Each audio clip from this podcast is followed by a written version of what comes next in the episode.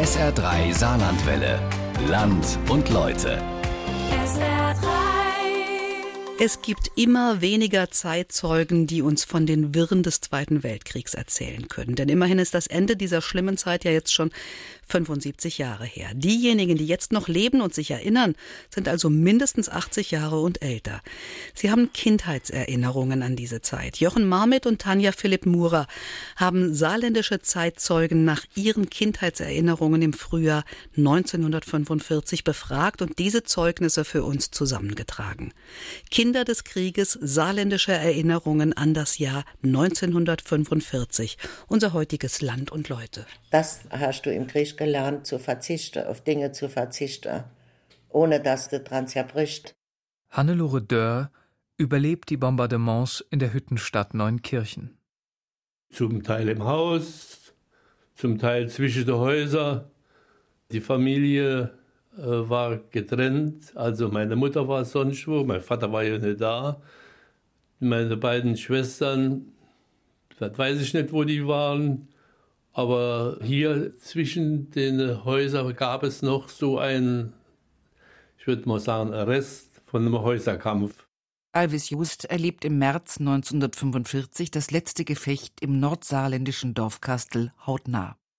Es wurde schon gefährlich, die Gestapo war im Haus, Verhaftung drohte und wir wurden dann gewarnt und wurden dann mit Hilfe von französischen Widerstandskämpfern aufs Land gebracht, in ein ganz kleiner Ort, 200 äh, Seelenort, wo die, die deutsche Besatzung noch nicht war. Alice Bernhard versteckt sich mit ihrer Familie in Frankreich. Die Mutter und ihr Bruder unterstützen dort den Widerstand. Und irgendwann morgens war mein Papa im Zimmer. Anfang 45 muss das gewesen sein, vermutlich. Als sie hier dann wirklich die rote Zone gemacht haben, da waren dann noch 120 Leute hier auf dem Werk für die Aufrechterhaltung, Notbelegschaft. Und da sind die also alle weggeschickt worden. Detlef Thieser aus der Eisenstadt Völklingen. Er wird zweimal aus der roten Zone an der Saar evakuiert.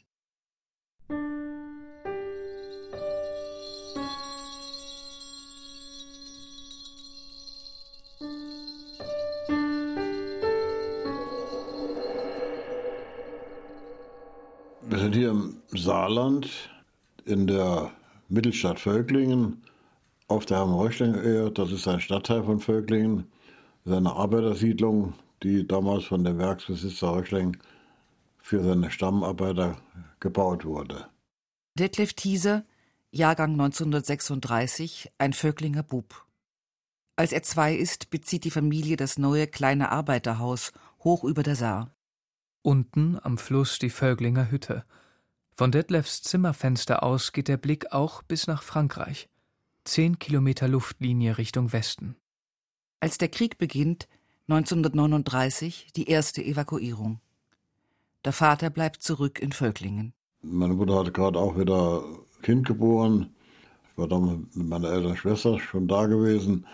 Und äh, da sind wir in, in Hessischen, bei, in Kassel irgendwo kurze Zeit gewesen, sind dann weiter, waren letztendlich in Braunschweig, wo auch mein Bruder leider verstorben ist. Es hat einfach an allem gefehlt. Und aus dieser Zeit habe ich noch Erinnerungen, wo meine Mutter also äh, sehr verzweifelt war. Sie war alleine mit uns und das Kind war krank und das ist irgendwie hängen geblieben. Die rote Zone von Basel bis Aachen rund 400 Kilometer lang im Vorfeld des Westwalls. Im Saargebiet liegen Städte wie Saarbrücken und Völklingen in dieser Zone. Die Bevölkerung muss innerhalb weniger Tage, Ende 1939, alles zurücklassen. Bis Juli 1940 verweisen die Städte. Einige Dörfer direkt an der Grenze werden bei Kampfhandlungen zerstört, einige vorsorglich gesprengt und vermint. Nach dem für die Deutschen zunächst erfolgreichen Frankreich-Feldzug geht das Leben für Detlef Thieser auf seiner Höhe im Juli 1940 weiter. Oberhalb der Straße sind mehrere Flak-Abwehrgeschütze installiert, daneben Bunkeranlagen.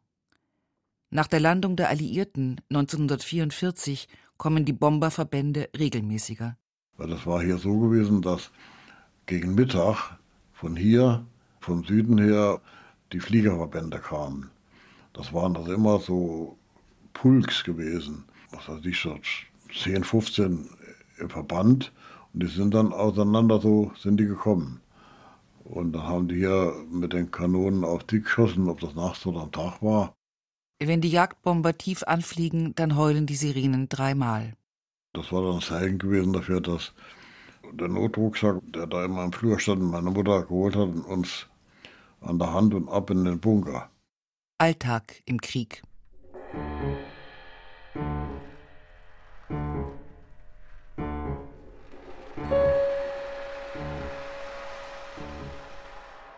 Es war ja ein schöner Tag gewesen und der Papa hat ihn gerade geschafft. Das hat scheinbar gut funktioniert. Ich habe ihm geholfen und die Fliegeralarm und äh, meine Mutter ist mit den, meinen Geschwistern in den Bunker gegangen und ich bin bei Papa geblieben. Die hatten damals so ein bisschen, ach komm, es passiert schon nichts. Ne? So ist auf der Hütte gearbeitet worden manchmal. Ja, dann auf einmal haben die dann doch hier losgeschossen und da bin ich doch abgehauen und bin da hochgelaufen in den Bunker und da sind rundherum, das kam mir noch gut in Sinn, dass da, das war so ein niedriges Gebüsch gewesen, dass da äh, Splitter eingeschlagen sind. Ne? Das war so ein Tag, wo ich nicht vergessen habe. Entlang der Saar verlaufen wichtige Bahn- und Straßenverbindungen. Zwischen Dillingen, Saarlouis, Völklingen und vor allem Saarbrücken, der Hauptstadt des Westmarkgau, stehen wichtige Industrieanlagen.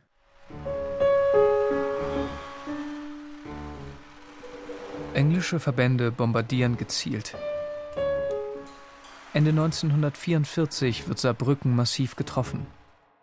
Wo ich mich ganz besonders erinnern kann daran, ist die Nacht, in der Saarbrücken bombardiert worden ist, war mein Vater auch auf Nachtschicht wieder gewesen. Und wir haben, meine Schwester und ich mit meiner Mama, haben wir im Keller gesessen, Bettdecken dazu gehabt und wir haben ja Lichterbomben geschmissen. Und das hat schon gekracht und eng an die Mutter geschmiegt, hat man äh, diese Angst mitgespürt. Und als meine Schwester, hat meine Mutter mir später erzählt, dass meine Schwester was gesagt hat. Und da hätte ich zu ihr gesagt, sehr ruhig, dass die jetzt nicht hören da oben. Das war natürlich Kindesmund, aber man hat sich da gewisse Vorstellungen gehabt damals. Ne? Und Gott sei Dank ist Völklingen ja bewusst, insbesondere wegen der Völklinger Hütte, nicht zerstört worden oder angegriffen worden. Bis heute ist unklar, ob die Völklinger Hütte wirklich bewusst nicht bombardiert wurde. Die französische Besatzung hat sie jedenfalls schnell wieder in Betrieb nehmen können. Der Westwall wird nun bald Frontlinie sein. Erneut wird die rote Zone im Saarland evakuiert. Diesmal geht es für Familie Thieser im Winter 1944 nach Unterfranken nahe Würzburg. Der Vater bleibt im Notdienst der Völklinger Hütte.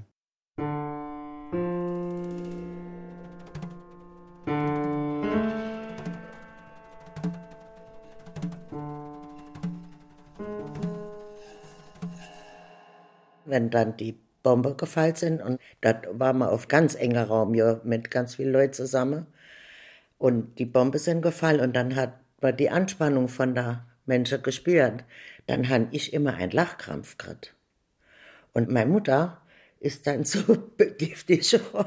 da hat mir jedes Mal ein gescheuert. Und später, als ich erwachsen war und ich darüber nachgedacht habe, da ist mir gekommen, dass das äh, Angstreaktion war. Hannelore Dörr, geboren im Januar 1939.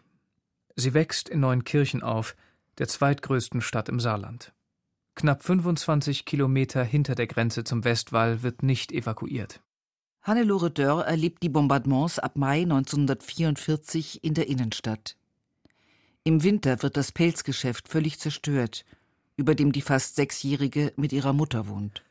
Ihnen bleibt nur, was sie gerade am Leib tragen. Der Vater ist an der Ostfront. Und dann ist jemand gekommen von der Stadt und hat gesagt, also dass die Leute over ins Holzgehege umgesiedelt waren, weil die ausgebombt haben. Ne? Wie ich dorthin gekommen bin, das ist mir noch im Gedächtnis. Das war Baracke, Holzbaracke. Da gab es kein fließendes Wasser, kein Strom. Das waren halt Notunterkünfte. Und das hat man als Holzgehege genannt. Die Angriffe auf Neunkirchen kommen regelmäßig. Bis März 1945 werden 75 Prozent der Stadt zerstört. Dank eines guten Luftschutzsystems und der hügeligen Lage fallen nur rund ein Prozent der zivilen Bewohner den Bomben zum Opfer. Erfolgreich aus Sicht der alliierten Truppen. Infrastruktur und die eisenverarbeitende Kriegsindustrie werden lahmgelegt. Für die kleine Hannelore bedeutet dies tagtägliche Gefahr und vor allem auch Hunger. Und wie ich dann in der Bachschule war, moins, und dann bist du dorthin gekommen und er hat direkt vorne am Eingang, an der Frau bist du nicht vorbeikommen. Die hat da gestanden mit einem Löffel, hat immer dasselbe Löffel und eine Flasche mit Lebertran. Das Bild sehe ich ewig vor mir. Und dann hat die das auf den Löffel gegossen und dann hast du das müssen schlucken. Und das war ein ekelhafter Geschmack. Nur Fisch war ekelerregend. Aber du hast es einfach müssen. Die war ganz brutal dann. Ich meine, das hat dann jedes Kind sofort geschnallt, dass es doch keine Widerrede gibt. Sie haben aber auch erklärt, warum weil wir waren ja alle unterernährt und hatte Mangelerscheinungen. Und dieser Lebertran, das war so etwas zum Knochenaufbau und, und was weiß ich. Und das hast du im Krieg gelernt, zu verzichten, auf Dinge zu verzichten, ohne dass du dran zerbricht.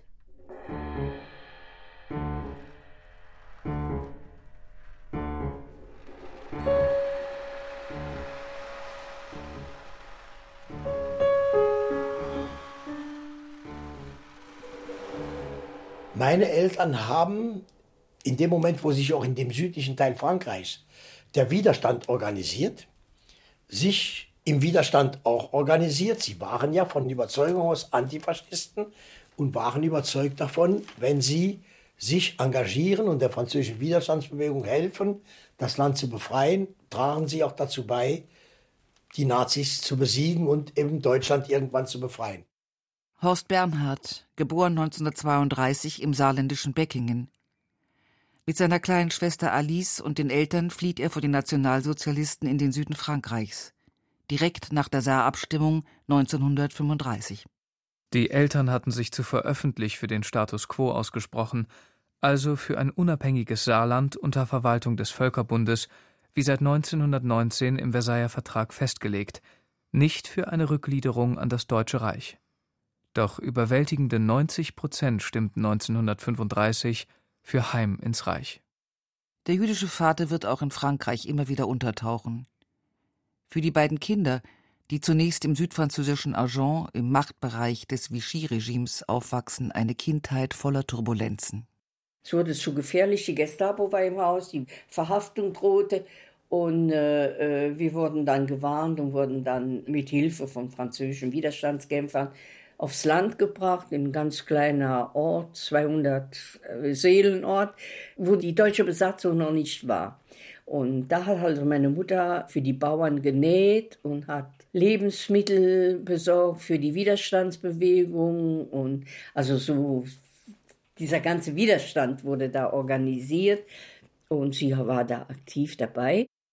Am 15. August 1944 landen alliierte Truppen in der Provence. Bereits am 22. August befreien sie die Stadt Agen und Umgebung. Die Bernards feiern mit den Einheimischen. Da, wo wir waren in Agen, fließt ja die Garonne durch als Fluss. Und da ist an der Garonne ist eine riesen Parkanlage mit Platanen und so zum Spazierengehen, Freizeitgelände.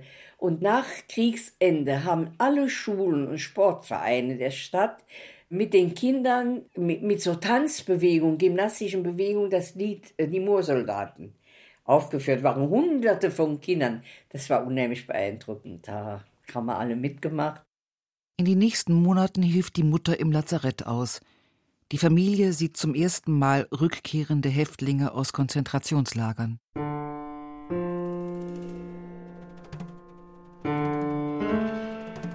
Die Westfront rückt derweil Richtung Eifel, Elsass und Saarland vor.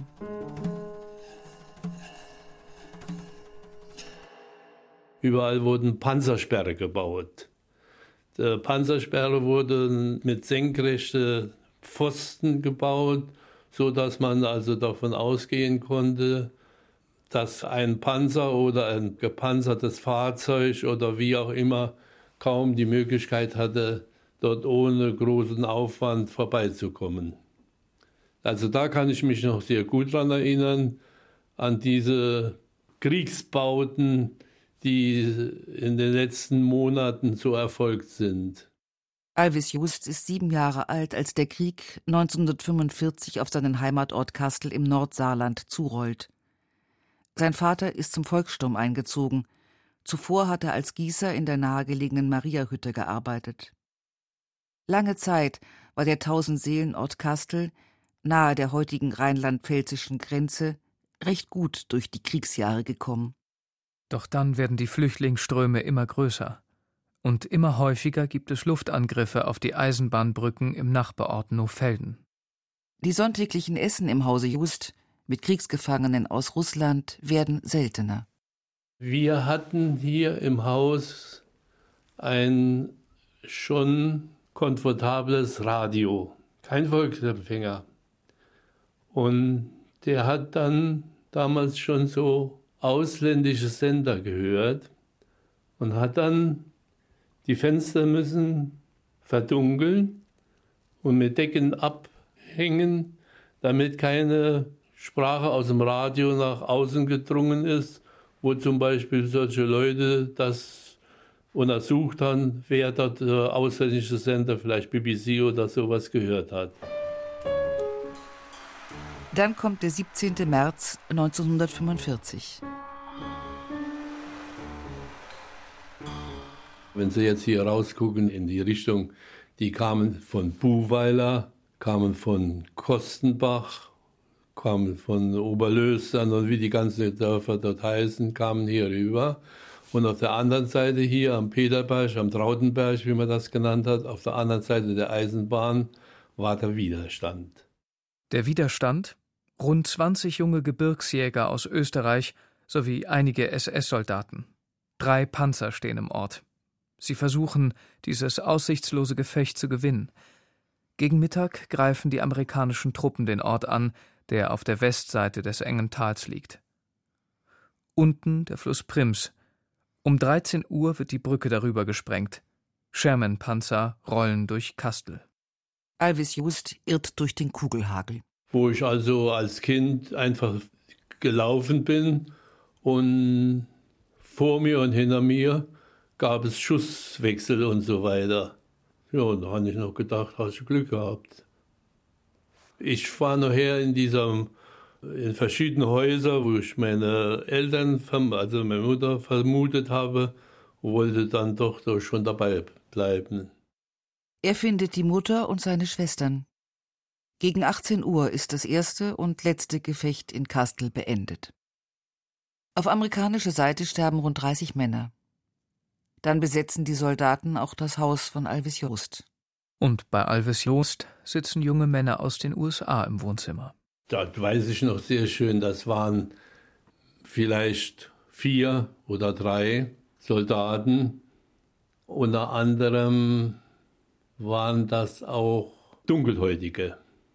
Und wir haben die damals die, die Mokscher genannt. Also die Amerikaner haben schon eine ganze Reihe dunkelhäutige Soldaten damals hier bei diesen Kampfhandlungen gehabt. Das habe ich schon gesehen. Ich, das war, war, für mich klar, äh, einen Neger zu sehen, mal überhaupt. Vorher im Leben keinen Neger gesehen. Ein paar Tage werden Koppelschlösser mit Hakenkreuz gegen Apfelsinen getauscht. Es gibt Schokolade und Kaugummi. Dann ziehen die Amerikaner weiter und eine neue Zeit beginnt. Ja, da war der Krieg vorbei. Zumindest für uns hier.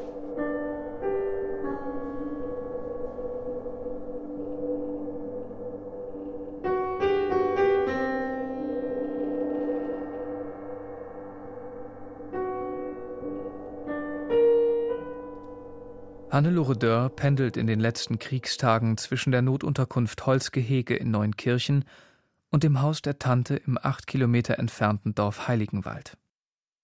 Seit Mitte März kämpfen sich im Rahmen der Operation Undertone die dritte und siebte US-Armee sowie Teile der ersten französischen Armee durch den Westwall an der Saar. Am 21. März 1945 erobern sie das weitgehend zerstörte Saarbrücken. Etwa zeitgleich erreichen sie Neunkirchen. Wie wir das gehört haben, ob wir im Holzgehirn die Amis kommen, da sind wir alt drunter gelaufen, unten ans Südufer, an die Süduferstraße, die gibt es ja heute noch. Haben wir uns dann dort an die Straße gestellt und haben gewartet. Und meine Mutter ist inzwischen auch aufgetaucht und hast auch die Panzer von weitem gehört. Das war schon aufregend. Und dann haben die kommen mit der Panzer und dann haben sie an der Straße ran zu der Kinder und haben da was in die Hand gedrückt, Kaugummi, Schokolade in so Dose. Und die Süßigkeiten fehl, haben die auch vom Panzer so runtergeworfen, wie an Fasching mit der Kamelle. Und meine Mutter hat nicht geduldet, dass ich das aufhebe. Das war schlimm für mich. Meine Mutter wollte, dass ich verzichte lerne. Und sie hat mir hier auch gesagt, wir leben in so schlimme Verhältnisse, dann musst du lernen, dich zurückzunehmen. Du darfst dann nicht alles erfüllen, was du gerade siehst und was du gerade haben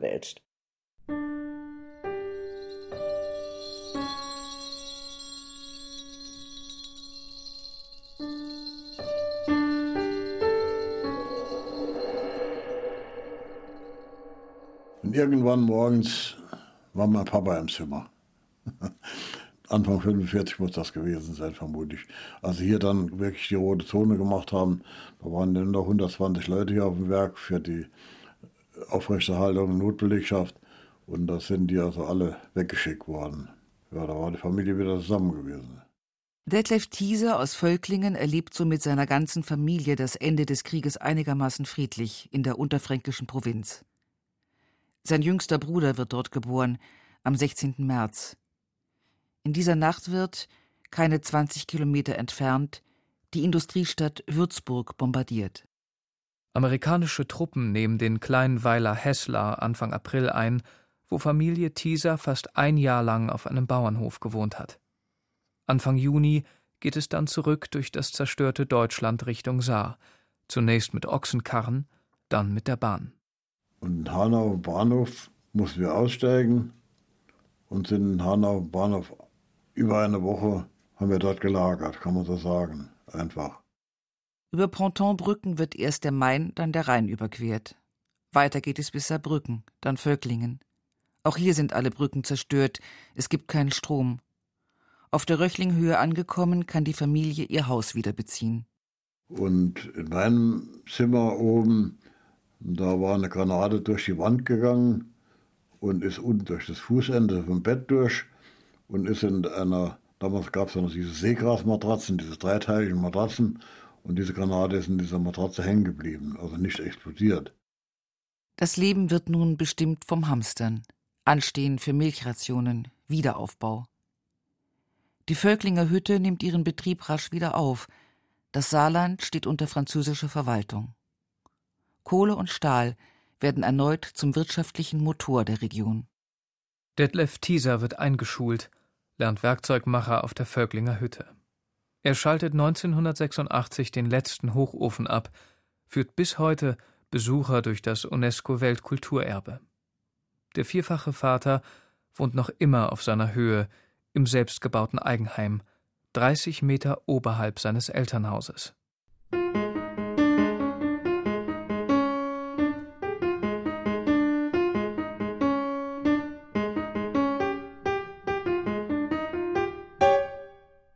Diese Zeit hat mir ein bestimmtes Selbstbewusstsein vermittelt. Und das habe ich bei Hall bis heute. Trotzdem habe ich gespürt, auch wie der äh, kleine Bub, wie man bei den Amerikanern, wie die kommen sind, wie der mir die Schokolade gegeben hat. Mir hat das auch gleichzeitig gezeigt, dass es Menschen gibt, die mich mögen, die etwas für mich machen. Ich war das gar nicht gewohnt. Der Vater von Alvis Just kehrt im Juli 1945 nach Kastel zurück beginnt wieder auf der nahegelegenen Mariahütte zu arbeiten. Nun gibt es bald eine neue Grenze. Zehn Kilometer weiter nördlich zur Rheinland-Pfalz, damit später zur Bundesrepublik. Das Saarland wird bis 1957 unter französischer Verwaltung bleiben. Kurz nach dem Krieg macht sich das bereits positiv auch in Kastel bemerkbar.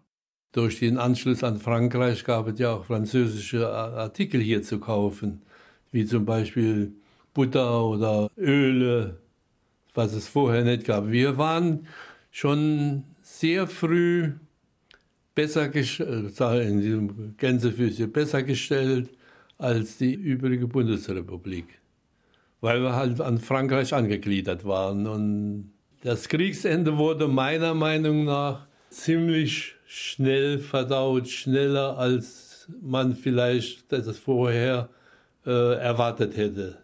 Es gab zwar nur manchmal nur Kartoffeln, aber es gab, gab in dem Sinn keinen Hunger.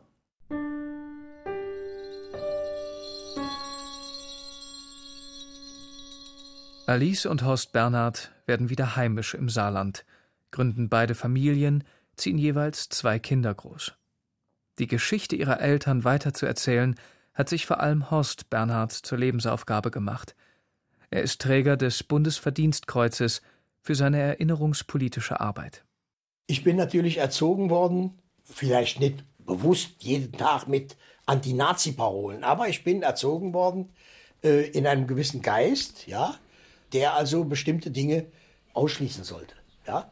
So, also für uns galt nie wieder Krieg, ja, als wir zurückgekommen sind.